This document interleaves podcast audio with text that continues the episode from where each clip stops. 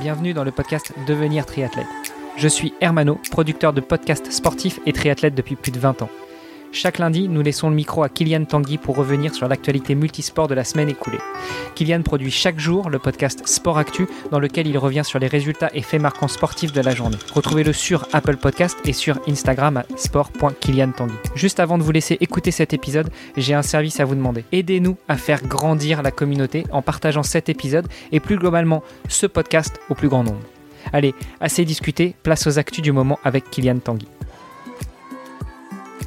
Sport Actu, c'est l'actu sport. Chers auditeurs, bonjour à tous. En cette semaine olympique du lundi 26 juillet, je vous retrouve pour un nouvel épisode où nous allons aborder les Jeux olympiques. Mais contrairement à la semaine passée où j'avais présenté les courses, les parcours et les prétendants au titre, je vais aujourd'hui vous emmener dans le passé et vous raconter l'histoire du triathlon aux Jeux olympiques. Déjà, pour commencer, voyons ensemble comment un sport peut intégrer le programme des Jeux olympiques. Pour cela, il faut que deux conditions soient respectées. La première, que la discipline soit administrée par une fédération internationale qui s'engage à suivre les règles de la charte olympique, et la seconde, qu'il soit largement pratiqué à travers le monde. Ainsi, une discussion entre le CIO et la fédération internationale peut être engagée afin de se mettre d'accord sur les modalités des épreuves, que ce soit sur le nombre de compétitions ainsi que sur le format. Mais pour le triathlon, ça n'a pas été si simple, puisque c'est le CIO qui voulait intégrer le triathlon.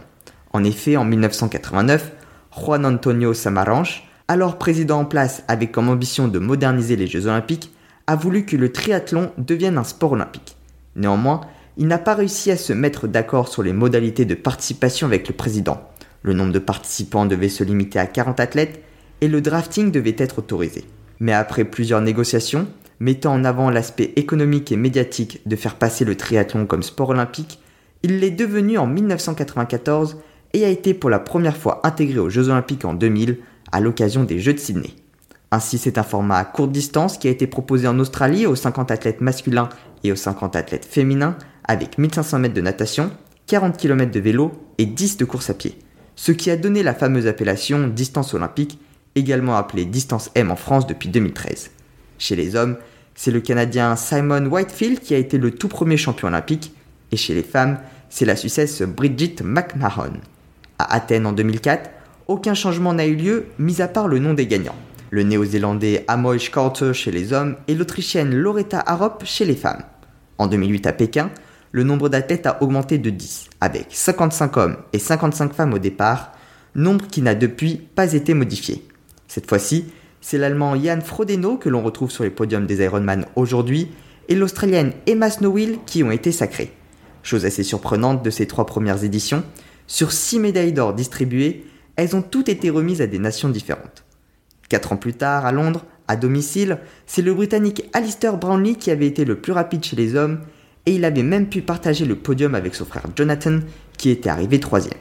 Chez les femmes, la course était terminée au sprint avec la victoire de la Suissesse Nicolas Spirig face à la Suédoise Lisa Norden.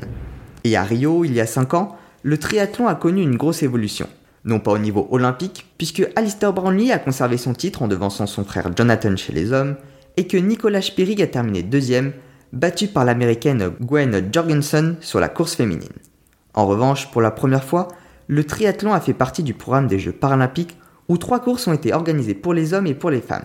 Les courses hommes concernaient les catégories PT1, PT2 et PT4, et pour les femmes, les catégories PT2, PT4 et PT5. Pour rappel, la catégorie PT1 concernait les athlètes en fauteuil, la catégorie PT2 les athlètes ayant une déficience sévère telle que l'amputation de la jambe au-dessus du genou, la catégorie PT4 regroupait les athlètes ayant une déficience au niveau des membres supérieurs, et enfin la catégorie PT5 pour les athlètes ayant une déficience visuelle et qui devaient donc être accompagnés par un guide.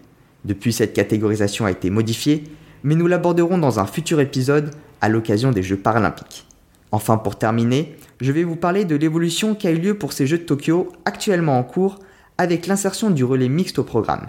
Ce choix a été pris en 2017 par le CIO, bien qu'il avait déjà tenté de le faire dès Rio. Pour rappel, la course aura lieu le 31 juillet et sera à suivre à partir de minuit 30 en Europe. Merci à tous de m'avoir écouté jusqu'ici. J'espère que ce petit retour dans l'histoire vous a plu. Retrouvez-moi sur mes deux autres podcasts, Sport Actu pour les actualités sportives de la journée en 3 minutes et Sport Podcast sur lequel je publie des interviews avec des champions et des acteurs du sport, mais aussi des épisodes thématiques. Sinon, je vous retrouve ici lundi prochain, mais avant cela, Hermano et Olivier reviennent dès demain, accompagnés d'un nouvel invité. Sport Actu, c'est l'actu sport.